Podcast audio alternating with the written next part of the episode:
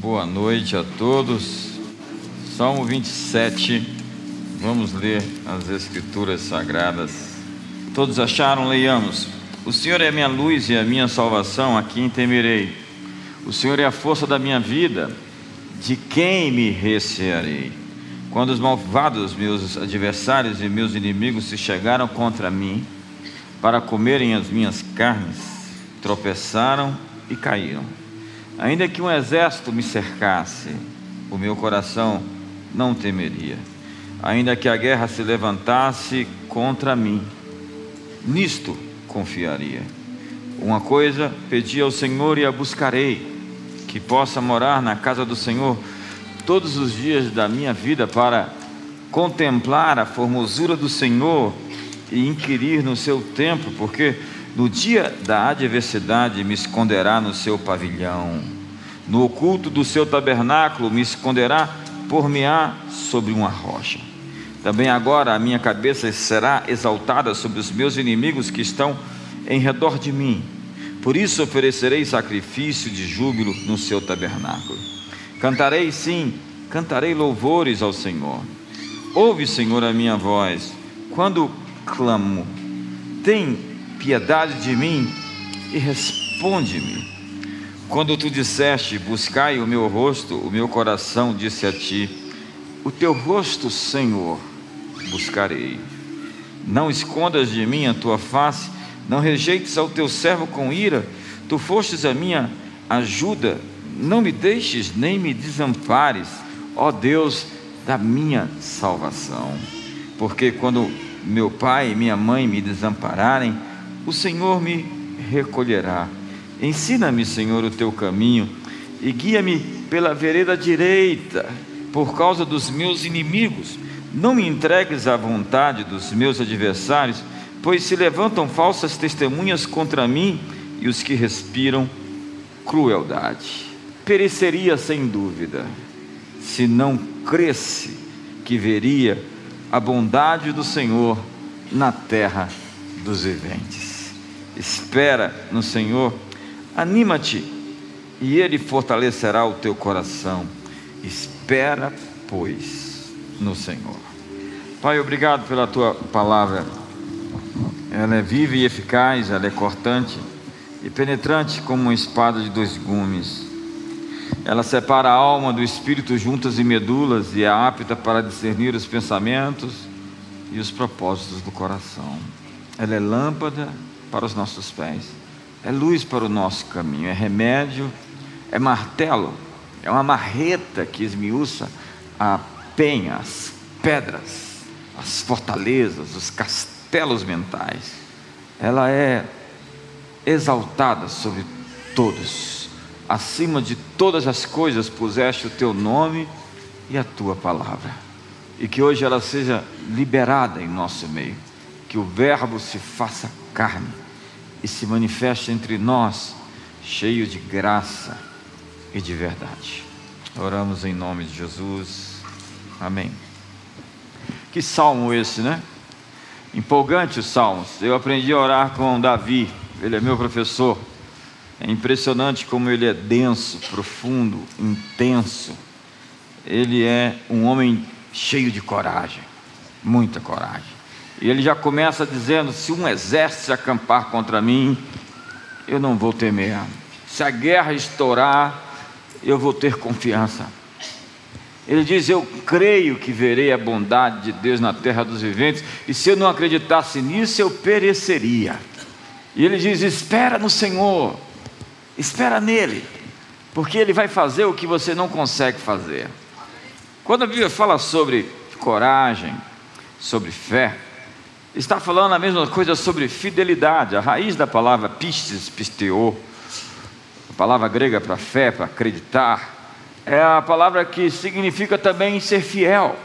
Pessoas que têm fé são pessoas fiéis. A infidelidade vem de um coração que duvida, de um coração que tem medo, de um coração covarde. Hoje nós queremos quebrar o poder do medo, o poder da covardia. E queremos liberar hoje uma autoridade sobre essa comunidade para viver com fé esse final de ano, com coragem, com fidelidade nessa próxima década.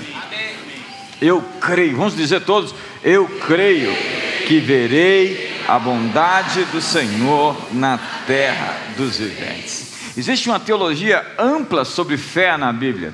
A Bíblia diz: essa é a nossa vitória que vence o mundo, a nossa fé. Levantando o escudo da fé, contra qual nós podemos apagar todos os dardos inflamados do maligno. A Bíblia fala que nós vivemos por fé e não por vista, por fé e não por sentimentos, por emoções.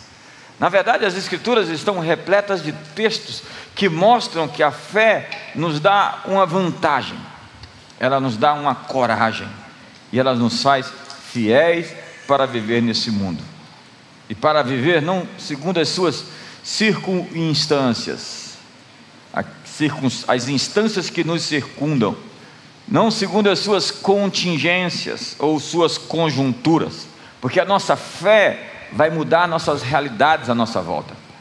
A nossa fé é poderosa para mudar a nossa paisagem e os nossos horizontes. Nossa fé é poderosa para mudar nossas circunstâncias e não as circunstâncias para mudar a nossa fé. É assim que vivemos, pela fé. O meu justo viverá pela fé, e se retroceder, eu não terei prazer nele. Em 1 João, capítulo 4, no verso 18, diz assim: No amor não há temor, não há medo. Antes, o perfeito amor lança fora o medo, porque o medo envolve castigo, consigo a pena, e o que teme não é perfeito no amor. E Paulo também fala a Timóteo, dizendo que, porque Deus não nos deu espírito de medo, mas de poder, de moderação e de amor. Deus não nos deu covardia.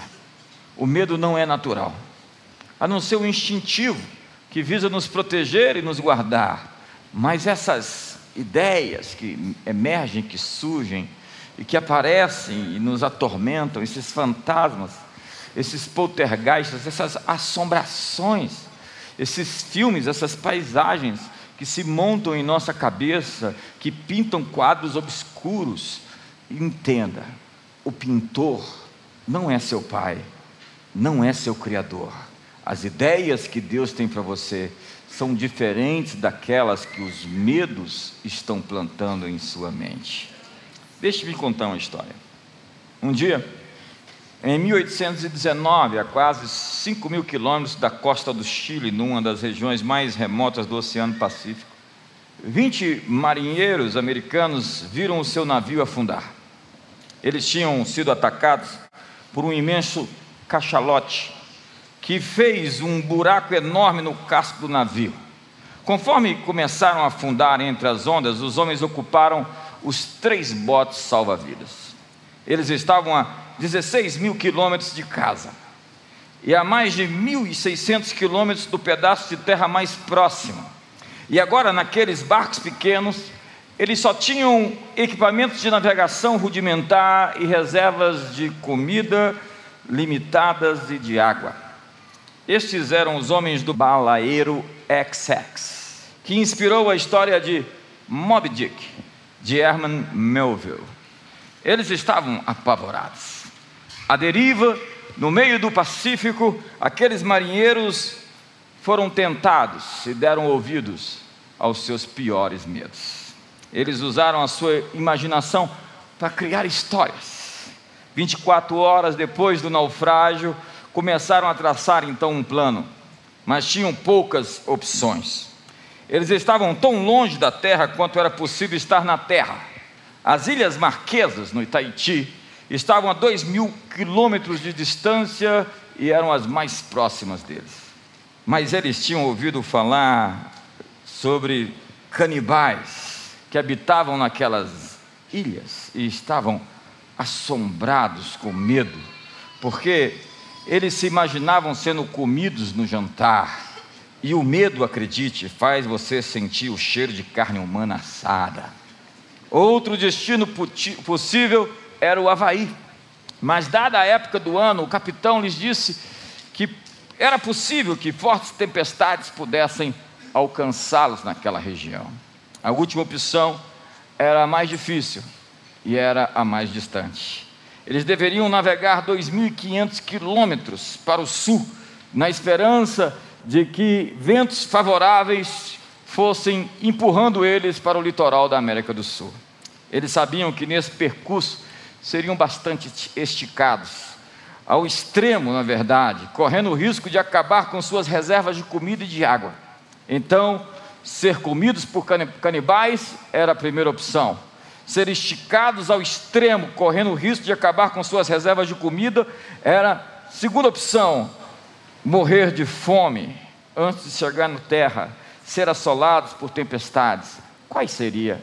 Qual seria a melhor opção?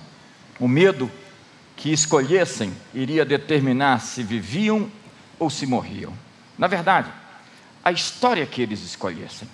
O medo é um tipo de narrativa involuntária. Narrativa involuntária. Nossos medos têm personagens, têm enredos, têm princípio, têm meio, têm fim. O que mais tememos se transforma numa história, e o perigo é que nós nos tornemos protagonistas, provocadores dessa história. Aleluia. O que você estaria fazendo hoje se você não tivesse medo? Se recuse a deixar que o medo lhe diga o que você deve fazer. Em Eclesiastes, capítulo 7, no verso 29, a Bíblia diz: Eis o que tão somente achei que Deus fez o homem reto, porém, eles buscaram muitas astúcias. Esse texto está em concordância com as descobertas neurocientíficas, já que os neurocientistas ah, dizem que nós somos programados para ser otimistas. A doutora Caroline Leaf diz que fomos programados para um viés naturalmente otimista. Por isso que o medo não nos é natural, ele é sobrenatural nossos circuitos mentais, ou nosso modo padrão, foi projetado para fazer boas escolhas. É assim que fomos programados. Mas, quando escolhemos a voz do medo, sabotamos a nós mesmos.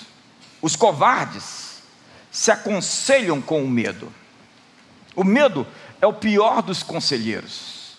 Você sempre tem duas opções na vida: amor ou medo. A força mais poderosa que o medo é o amor. O perfeito amor lança fora o medo. Porque, na maioria das vezes, nós estamos lutando contra uma força poderosa que quer nos controlar, nos dominar e impedir que nós possamos planificar, potencializar quem somos. Acredite, quando falo de amor, eu confesso que eu não gosto muito de ouvir pregações sobre amor. Por quê? Ela, na maioria das vezes, são uma cobrança de amor das pessoas. Ao invés de falar de amor sacrificial, que exige que as pessoas sejam as próprias mensageiras e portadoras da mensagem de maneira prática, elas estão exigindo que as outras as amem. É como uma fatura que a pessoa diz: pague agora. Mas isso não pode ser amor. Amor que é pago é outra coisa, não é amor. É como a mulher que diz para o marido: diz que me ama, diz que me ama, diz que me ama. E ela diz que me ama, e ele nervoso disse: Olha aqui, mulher, no dia do casamento eu disse que te amava, e se eu mudar de ideia, eu te aviso. Eu não gosto muito de pregações sobre amor, porque o amor faz ele é constatado nas ações habituais e não em discursos, ufanias. Alguém diz que duas frases muito famosas em inglês, bem conhecidas como I love you e Made in China, não trazem nenhuma garantia.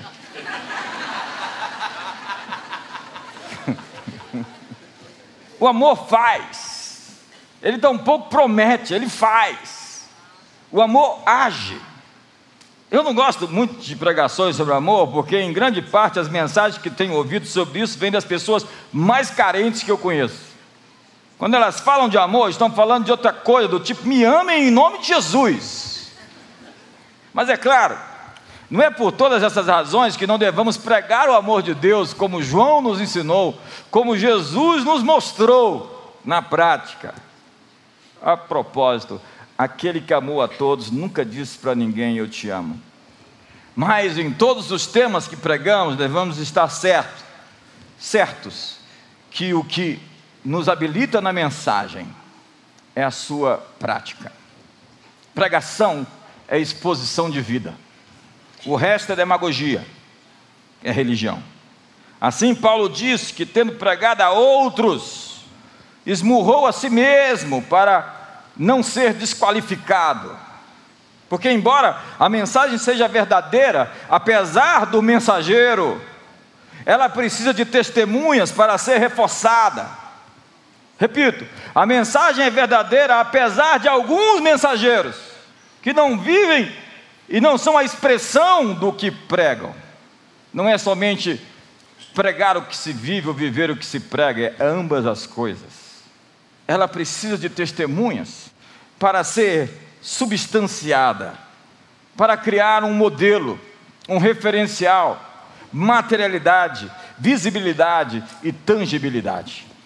É assim que começa o Evangelho de João, e o Verbo se fez carne. A mensagem se materializou, se molecularizou, se substancializou. que mais? Me ajuda aí. É assim que começa todo o evangelho da nossa vida. Somos testemunhas de Jesus, diz a Bíblia. E o que é uma testemunha? É alguém que chega para os outros e diz para eles: vocês vão para o inferno, seus desgraçados. Vocês vão virar churrasquinho, aleluia. Não, uma testemunha não faz isso. Uma testemunha é aquela que diz: Ele fez isso, eu vi, eu ouvi, eu toquei, eu sou testemunha de que o carpinteiro de Nazaré está vivo e faz milagres hoje. É isso que uma testemunha faz, ela não perturba os outros, afastando as pessoas ainda mais de Deus. Elas, pelo contrário, convidam as pessoas a ter as mesmas experiências que elas tiveram. Como testemunhas, nós deveríamos reproduzir seu DNA, sua essência, sua mensagem na prática da vida. Deveríamos ser o evangelho que as pessoas leem, porque em faltando Bíblia, deveríamos ser a mensagem já que Paulo disse que nós somos as cartas vivas escritas por Deus, somos o outdoor, o frontlight. Nós deveríamos apresentar às pessoas um Deus que cura, um Deus que salva casamentos, um Deus que liberta pessoas possessas de egoísmo, possessas de si mesmas. Na verdade, às vezes o maior problema não são os demônios, que a gente não sabe se o demônio entrou na pessoa ou se a pessoa entrou no demônio. Não fala de demônio, quando fala de demônio eu me sinto meio torto. Assim devemos amar, mas lembrando que o amor faz, o amor faz, mas para amar de verdade precisamos saber o que não é amar. Amar não é ser piegas, sentimentalista, sensível demais você ama quando você usa os dons que você recebeu para favorecer as pessoas. É assim que nós fazemos. Jesus amava as pessoas fazendo milagres por elas. E ele se compadecia do estado crítico que as pessoas viviam. E ele não tinha dó, porque dó é o seguinte: lamento muito. Ele tinha compaixão. Compaixão não é dó, não é pena. Compaixão diz: ah, que pena, lamento o que lhe aconteceu. A compaixão diz: levanta-te e anda. A compaixão diz: pega o teu leito, levanta e vai para a tua casa. A compaixão diz: tira a pedra, Lázaro vem para fora. A compaixão é capaz de produzir milagres sobrenaturais. Você ama as pessoas fazendo milagres por elas. Jesus disse: crede nas obras, se vocês não creem em mim, crede nas obras que eu faço. E as obras que ele falava não dizia respeito à caridade, acredite. Eram sinais e prodígios. Hoje as obras assumiram uma perspectiva caritativa, somente, somente, por causa essencialmente daquilo que nós chamamos na história de teologia liberal, que transformou Jesus no mestre dos magos, bonzinho, gente boa e bem pacífico. Botaram, fizeram o leão de Judá um bicho de pelúcia. Não aparece aquele Jesus todo-poderoso. Aparece um mestre que ensina coisas de cunho moral. O Evangelho, na verdade, não é ipsis literis, não é literal, é simplesmente um conto da carochinha, com verdades que podem ser assim aplicadas, mas que não têm realmente historicidade. Ei, eu quero lhe dizer uma coisa muito importante. Nós precisamos entender que aquele Daqui a pouco o Papai Noel vai chegar agora, né? Alguém já soube se já chegou? Está chegando. Vai chegar agora em novembro. Cada ano ele chega mais cedo.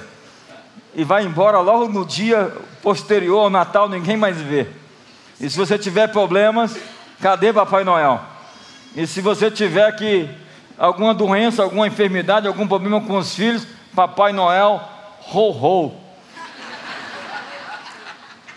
É por isso que eu não acredito no Papai Noel, porque ele só vem na hora que você recebe o décimo terceiro e depois some até o próximo ano. Ho, ho, ho. A propósito, Papai Noel precisa fazer uma dieta.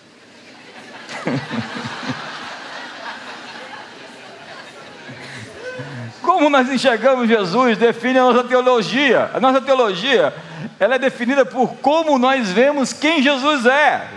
Quem dizem os homens que eu sou? Disse Jesus, fazendo pesquisa de opinião no meio do discipulado. Nós amamos as pessoas ao abraçá-las, beijá-las e tocá-las com poder. Tocá-las com poder. Um leproso chegou para Jesus certo dia e de longe já, já tinha que gritar, era a ordem social. Leproso, leproso. Então Jesus deixou ele se aproximar o bastante e ele disse a Jesus: Se tu quiseres, podes me limpar.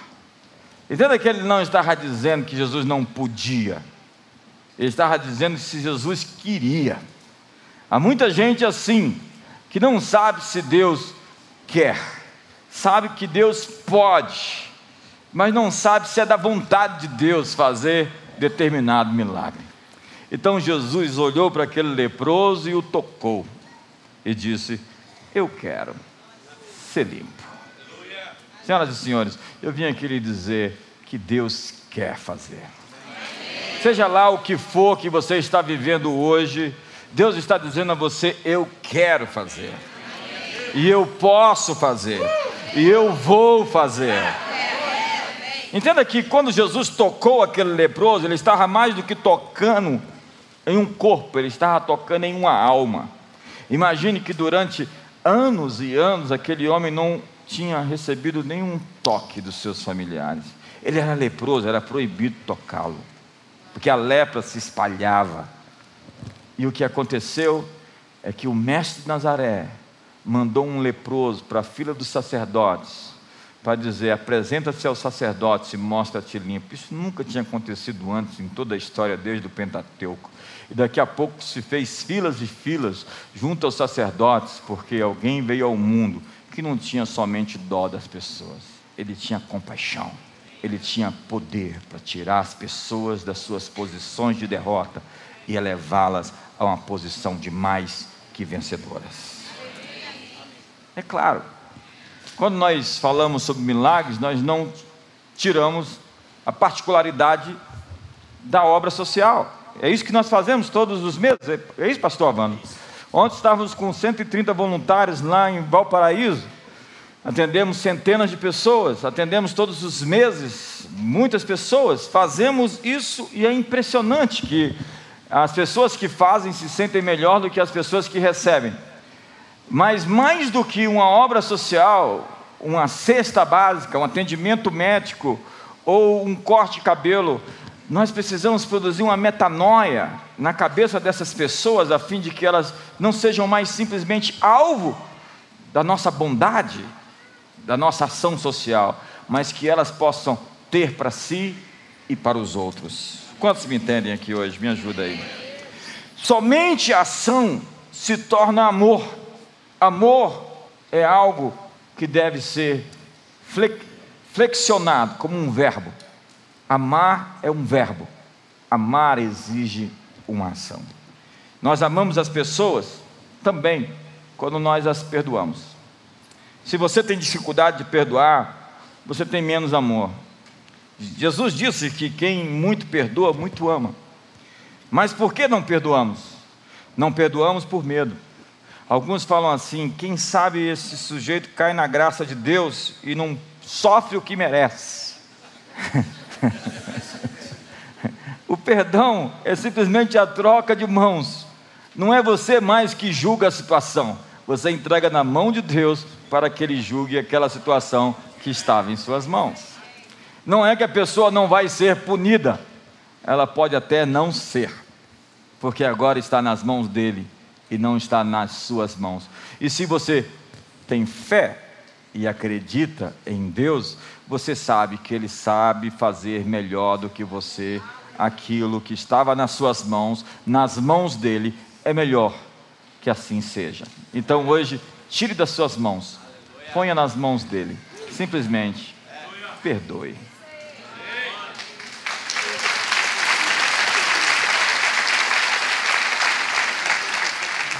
Nós amamos as pessoas quando nós reconhecemos os limites delas.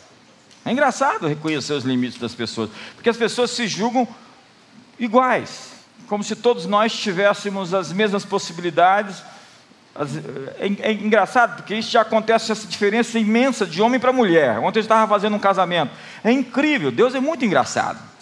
Deus junta um homem e uma mulher, coloca aquele tanto de filhos. O casamento é a coisa mais engraçada da vida. E se você não aprender a rir da sua esposa, você morre cedo. Ou enlouquece. Enlouquece. Mulheres são muito engraçadas, não é verdade? Quantos homens podem dizer amém? Eu senti muito entusiasmo nesse amém. Então nós temos que fazer diferenciação, né? As pessoas são diferentes de nós. Você só sabe que quem é uma pessoa quando você conhece a história dela.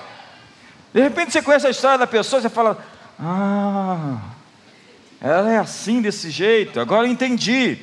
É preciso conhecer os outros. É preciso calçar os sapatos dos outros, ver por qual caminho eles estiveram. Conhecer suas histórias. A compaixão emerge quando nós sabemos das histórias das pessoas. As pessoas acham que é, líderes não têm é, uma história, que, elas, é, que eles são, simplesmente são super-heróis. Talvez que o pastor Pedro é a quarta pessoa da trindade.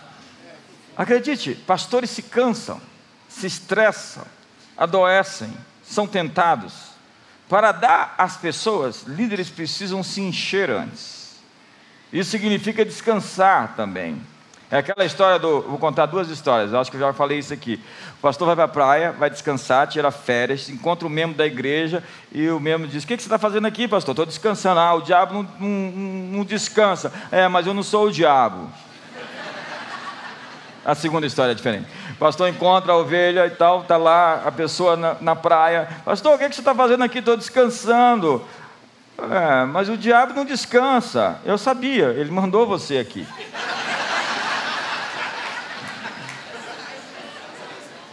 Entenda, quando nós falamos de entender a história das pessoas, eu não estou querendo justificar comportamento de vítimas. Há algumas pessoas que assumem a identidade de vítima. Você não resolve seus problemas com essa identidade, se fragilizando. É preciso ter resistência, é preciso ter disciplina, é preciso ter devoção. O almirante William McHeaven, autor do best-seller Arrume Sua Cama, fala sobre seu treinamento de seis meses no SEAL, a elite dos marinhos americanos. Ele tem dez pontos em que ele trabalha no livro, mas eu quero ser breve aqui falando só de um. Ele diz que por todo o tempo os instrutores profissionais, que eram veteranos da guerra do Vietnã, no seu treinamento, estavam atrás de encontrar aqueles que eram fracos no corpo ou fracos na mente, para que eles não se tornassem um Navy SEAL. O treinamento buscava líderes que podem liderar em um ambiente de constante estresse, caos, fracasso e dificuldade. McHeaven diz que a primeira lição era bem simples: arrumar sua cama com perfeição logo cedo. Então, os instrutores chegavam a cada manhã para ver se a cama estava arrumada, travesseiros no lugar, lençol bem puxado, cobertor bem do, dobrado. A tarefa era bem simples. Parecia ridículo ter que arrumar uma cama com perfeição, sem dobras. Mas aqueles guerreiros reais deveriam aprender que a primeira tarefa do dia, executada da melhor forma possível, encorajava a fazer no dia, tarefa após tarefa, da mesma forma. Estabelecia-se um padrão desde o primeiro ato do dia.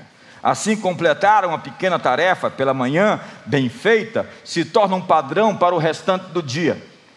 Arrumar sua cama reforça o fato que se você não pode fazer as pequenas coisas certas, você nunca será capaz de fazer as grandes coisas certas. E por fim, se você, depois de arrumar a sua cama, teve um dia ruim, ao longo do dia você teve um dia miserável, você voltará para uma cama que foi arrumada por você, que lhe dará encorajamento que amanhã será um dia melhor. Portanto, se você quiser mudar o mundo, comece arrumando a sua cama.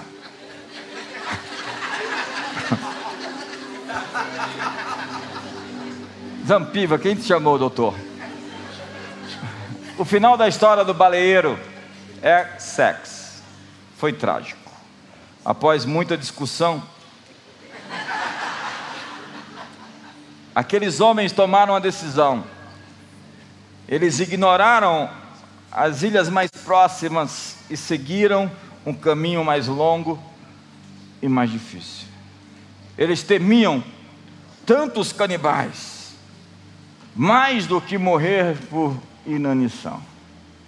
Após mais de dois meses no mar, acabaram os suplementos, eles ficaram sem comida e sem água. Menos da metade dos homens sobreviveram. Então, uma parte deles foi resgatada por dois navios que passavam bem perto. E depois se descobriu que alguns daqueles marinheiros tinham recorrido à prática do canibalismo. Quando viram seus companheiros morrendo, eles comeram uns aos outros. Eles tinham tanto medo de canibais que eles se tornaram os mesmos monstros que eles temiam. O autor de Mob Dick, que se inspirou nesse fato para escrever o seu livro, Herman Melville, disse mais tarde: todo o sofrimento desses pobres homens poderia ter sido evitado se logo após o naufrágio tivessem se dirigido para o Tahiti. Nós às vezes criamos monstros e eles se apoderam de nós, e nós, por vezes, provocamos aquilo que tememos. Aqueles homens deram ouvidos à história errada e foram vencidos pelos seus fantasmas. Minha pergunta essa noite é: que histórias você está contando para você? Quais são as narrativas que você criou para o seu futuro?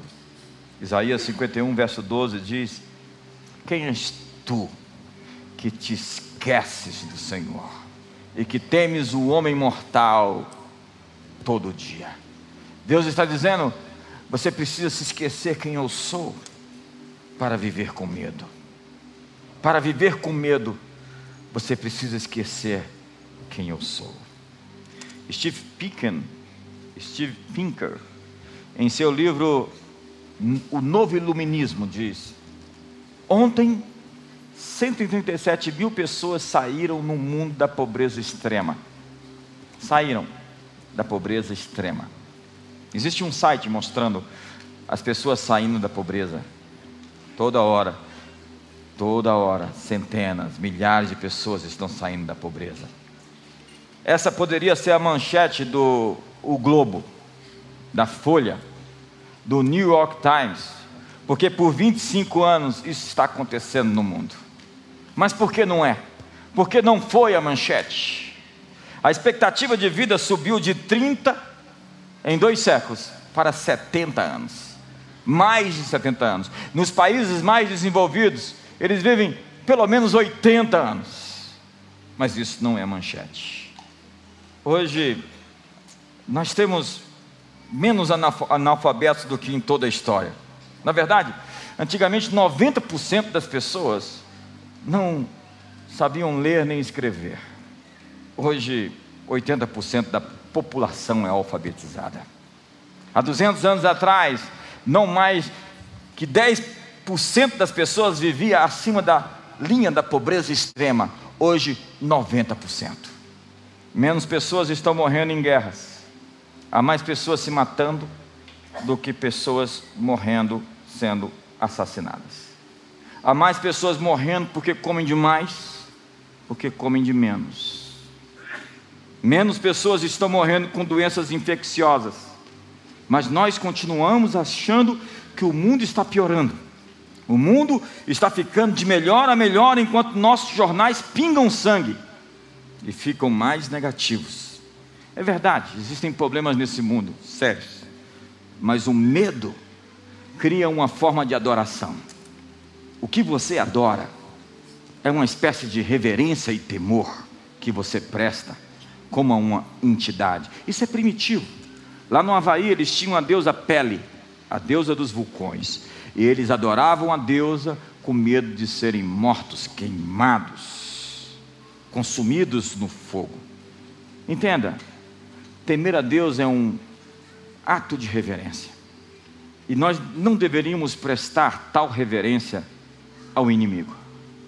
Hoje eu quero desafiá-los a acreditar, a ter coragem e a ser fiel.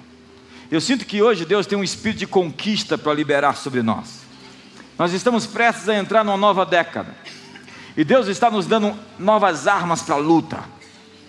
Deus disse a Josué: coragem e bom ânimo. Porque para esse novo tempo você vai precisar de coragem. Ei, para essa nova década você vai precisar de coragem. O que você tem que fazer vai exigir coragem. Josué estava prestes a entrar numa terra prometida. E Deus disse: Você vai precisar de coragem. E Deus disse isso três vezes para Josué. Por quê? Porque toda paz é conquistada. Se você quer paz, você tem que lutar. Paulo explica o Deus de paz esmagará Satanás debaixo dos nossos pés. A paz, portanto, é uma palavra militante. É a palavra grega eirene, que descreve uma força que conquista e domina todas as áreas da vida. A paz é uma palavra de guerra. Os romanos estabeleceram aquilo que foi chamado da Pax Romana que era a paz que veio por meio das suas conquistas. Todas as estradas eram seguras para viagens, porque os soldados as dominavam. Como a ideia de pacificação das favelas do Rio. Entenda, amigos, seu destino está do outro lado da linha do medo. E se você quer ser relevante, se você quer ter uma vida significativa, você vai ter que romper um pacto hoje com a covardia. Porque Deus nos chama a coragem. Tomás de Aquino dizia que a coragem é um dom do Espírito Santo. Coragem é o tipo de autoafirmação a despeito de daquilo ou de quem tente impedir-me. Eu gosto do que diz Goethe: seja ousado e forças poderosas seguirão você. Alguém disse: o destino favorece os bravos. Davi disse: ainda que eu andasse pelo vale da sombra da morte, eu não temeria. Em me vindo temor, hei de confiar em ti. Há 365 citações objetivas e subjetivas na Bíblia sobre não temer, não ter medo. Deus tem para cada dia do ano uma mensagem para você. Não temas. Eu disse mais cedo, os covardes se aconselham com o medo. Então pare de receber ordens do medo. Pare de ser ministrado pelo medo. Pare de deixar que o medo te trave e te impeça seu potencial. Aqueles homens foram vencidos por si mesmos. Eles foram derrotados pelas suas próprias expectativas. Eles criaram uma imagem do seu futuro. E eles tentaram evitar aquilo de todo jeito. E eles causaram, provocaram, foram autores do seu desastre. Hoje, deixe que a coragem entre em você. Deixe que a ousadia crie em você a força para decisões importantes. Deixe que você tenha tanta autoestima, que você não fique esperando a opinião das pessoas para responder ao seu chamado, à sua vocação, ao seu propósito. Feche seus olhos. O que você teme? O que te perturba? O que te faz sonhar à noite? O que te aparece quando você está dormindo? Que te tira a paz? Que te faz acordar perturbado? O que te assombra? O medo da doença, o medo de ficar doente, o medo de ser impotente. Esse é o medo de boa parte dos homens. O principal medo do homem é a impotência de não conseguir lidar com as situações, de não ter forças suficientes para enfrentar os desafios. Pois eu vim aqui essa noite para lhe informar que você não está sozinho, que você pode contar com ajuda para vencer suas tentações, para vencer suas prisões, seus traumas, para vencer seus medos. O principal medo de uma mulher está relacionado à sua aparência, em não se sentir apreciada, bonita, querida, desejada. Acredite, antes do Pai Celestial lhe enviar a esse mundo, Ele já lhe fez apreciada, favorita, amada, benquista. É isso que você é, perfeita aos olhos do seu Pai. E você não precisa apelar, nem tentar se mostrar, se exibir. Seu Pai é aquele que vê você desfilando todos os dias diante dele. E ele diz: Você é minha filha, a menina dos meus olhos. E ele lutará por você fará todos os enfrentamentos que você precisar. Hoje eu vim aqui hoje dizer, comunidade das nações, coragem.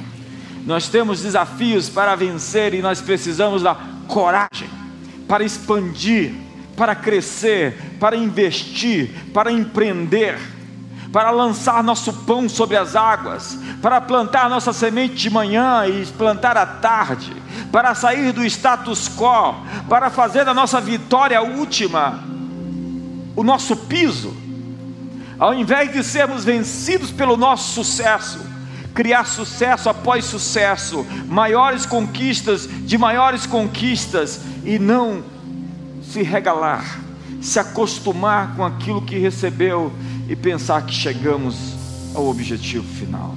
É hora de acordar. O leão, o justo é intrépido como leão eu sinto um poder de ativação querendo acontecer hoje aqui dentro de você. Ele não precisa de barulho, não precisa de, de tambores, não precisa de música, ele só precisa de um sim. Como Maria disse: cumpre-se a tua palavra em mim. E ela teve coragem de receber aquela semente sendo virgem e gerar o filho de Deus, sendo exposta como um adolescente em um cenário de moral, onde aquilo seria extremamente criticado socialmente, mas ela abraçou o sonho de Deus e gerou o Filho de Deus no mundo. Coragem, coragem para discordar, para criar caminhos onde você não vai abraçar o politicamente correto, mas vai ser diferente, porque de fato você é assim, diferente.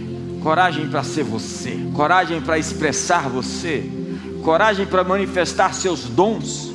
Quando Paulo diz: Deus não te deu espírito de medo, de covardia, ele diz: Desperta o dom de Deus que há em ti pela imposição das minhas mãos. Ele está dizendo: para expressar os dons, você precisa de coragem para ressuscitar os mortos, curar os enfermos, você tem que começar a orar por eles e pedir que Deus o faça.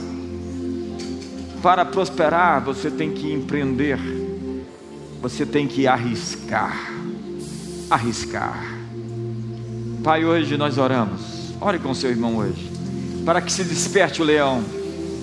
Pai, hoje nós pedimos coragem, coragem para desafiar os gigantes coragem para desafiar os Golias, coragem para vencer exércitos, coragem para pisar sobre serpentes e escorpiões, coragem para expulsar os demônios, coragem para libertar pessoas, coragem para falar a verdade em amor, coragem para amar, coragem para perdoar, coragem para marchar contra as circunstâncias contrárias, coragem para colocar os pés no rio e vê-lo se abrir, coragem para entrar na terra prometida, a terra dos nossos sonhos, dos nossos objetivos, coragem, bom ânimo, esforça-te. Deus está te dando uma terra, Deus está te dando uma década. Coragem para crescer, para se desenvolver, para mergulhar, para ser denso, profundo e intenso. Coragem para lidar com seus medos. Coragem para enfrentar seus medos, coragem para resistir aos canibais. como no texto que foi lido, coragem para crer. Se um exército se acampa ao meu redor, se a guerra estoura contra mim, eu terei total confiança. Eu nisto confiarei. Quando os meus inimigos, os malfeitores, vieram contra mim para comer as minhas carnes, o Senhor se levantou contra eles. Deus é por nós. Quem será contra nós? Você está certo que está do lado certo. Você está convicto que está do lado certo. Então enche o seu peito hoje. Se você está do lado certo, se erga, se posicione, acorde, se mova para o seu destino. Simplesmente vá adiante. Acredite tudo é possível ao que crê. Levante as suas mãos e o adore. Levante as suas mãos, glorifique seu nome. Expressões da natureza de Deus estão postas na criação. Os céus manifestam a glória de Deus, o firmamento anuncia a obra das suas mãos. Existe um lado selvagem na criação que é a expressão da natureza divina. A Bíblia diz que Jesus quando chegou perto de Jerusalém, disse: Jerusalém que mata os profetas e apedreja os que te foram enviados. Quantas vezes eu quis vos ajuntar, como a galinha junta os pintinhos debaixo das suas asas, e vós não o quisestes.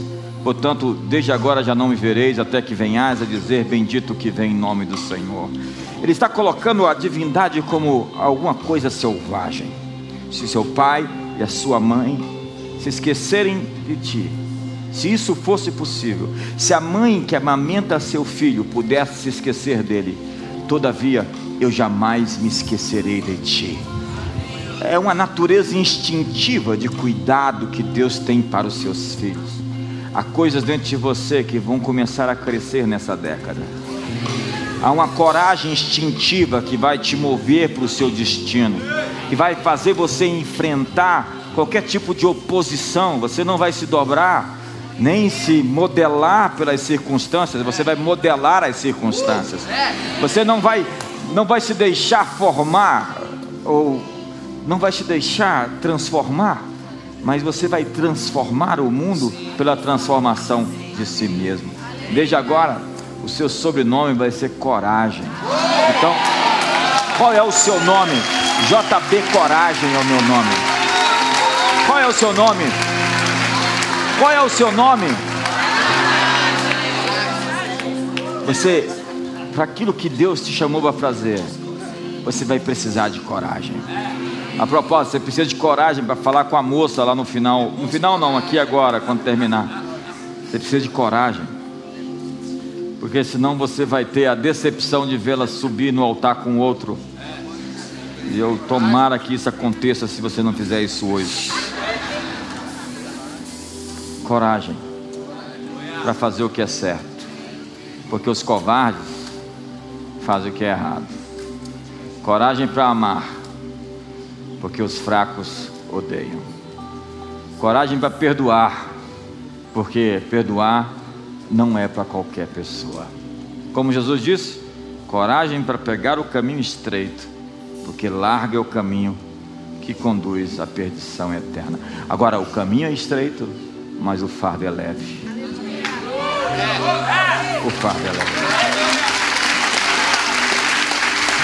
E hoje eu quero terminar fazendo uma última oração contra o medo que te assedia, que tenta te aconselhar, dizendo: você vai morrer cedo eu vim aqui para dizer que você vai cumprir todos os seus dias. O medo de você não ter filhos criados, educados no Senhor. Ei, Deus vai frustrar seus planos de medo. Hoje Ele está te dizendo: você não está sozinho nisso. Quem és tu que temes, que te esqueces do Senhor? Você está sendo visitado por sonhos que te atemorizam. Há memórias e lembranças que vêm sobre você. O salmista diz: Em mim vindo o temor, hei de confiar em ti. Porque o contrário do medo é a confiança, é a fé. Você está diante de uma escolha: ter medo ou amar crer. E hoje eu quero declarar o texto lido. Eu creio que verei a bondade do Senhor na terra dos viventes. Meu sobrenome é Coragem. Eu creio que verei a bondade do Senhor na década de 2020. Eu creio. Eu creio. E ele diz: espera no Senhor. Espera. É a esperança, a expectativa de que aquilo que você não puder fazer, Ele vai fazer por você. E eu vim aqui lhe dizer que Ele vai quebrar os laços contra a sua vida. Ele, ele vai desfazer todas as armações e articulações das trevas que estão acontecendo agora, em tempo real. Os anjos já estão ministrando a você, ministrando em sua casa, em sua família, porque os seus anjos ele faz ministros, labaredas de fogo, ventos, e eles são conservos para aqueles que hão de herdar a salvação, porque o anjo do Senhor se acampa ao redor do que o teme e o livra do mal. Hoje eu sinto a liberação do ministério angelical para agir em benefício dos filhos que creem. Hoje ordens estão sendo dadas. Levante as suas mãos e libere palavras de comando. Que todos os poderes das trevas recuem agora, todas as forças do mal sejam quebradas, todo o poder que se articula seja desfeito agora, toda obra do mal não prospere. Nós liberamos a fé que move montanhas, dizemos: montes se ergam e se lancem ao mar. Nós trazemos os recursos, nós trazemos as pessoas, tudo aquilo que é preciso para cumprir os sonhos dos filhos de Deus nesses dias, as conexões, as ligações em rede, as portas abertas, as chaves para abrir essas portas. Nós liberamos hoje o destino, o chamado, o cumprimento divino tudo aquilo que foi proposto, designado, as boas obras que o Senhor preparou antes da fundação do mundo para que andássemos nelas, manifeste-se agora, manifeste-se hoje. Durante essa semana, você vai estar andando e coisas vão estar acontecendo. Você vai se sentir, você vai sentir um impulso corajoso dentro de você para desafiar circunstâncias, para desafiar poderes, para desafiar o medo. Você vai enfrentar os seus medos enquanto dorme, e se você for atacado por eles, você vai resistir ao diabo e ele fugirá de vós. Você vai acreditar que existe um futuro e uma esperança que o Pai Celestial preparou para os seus filhos.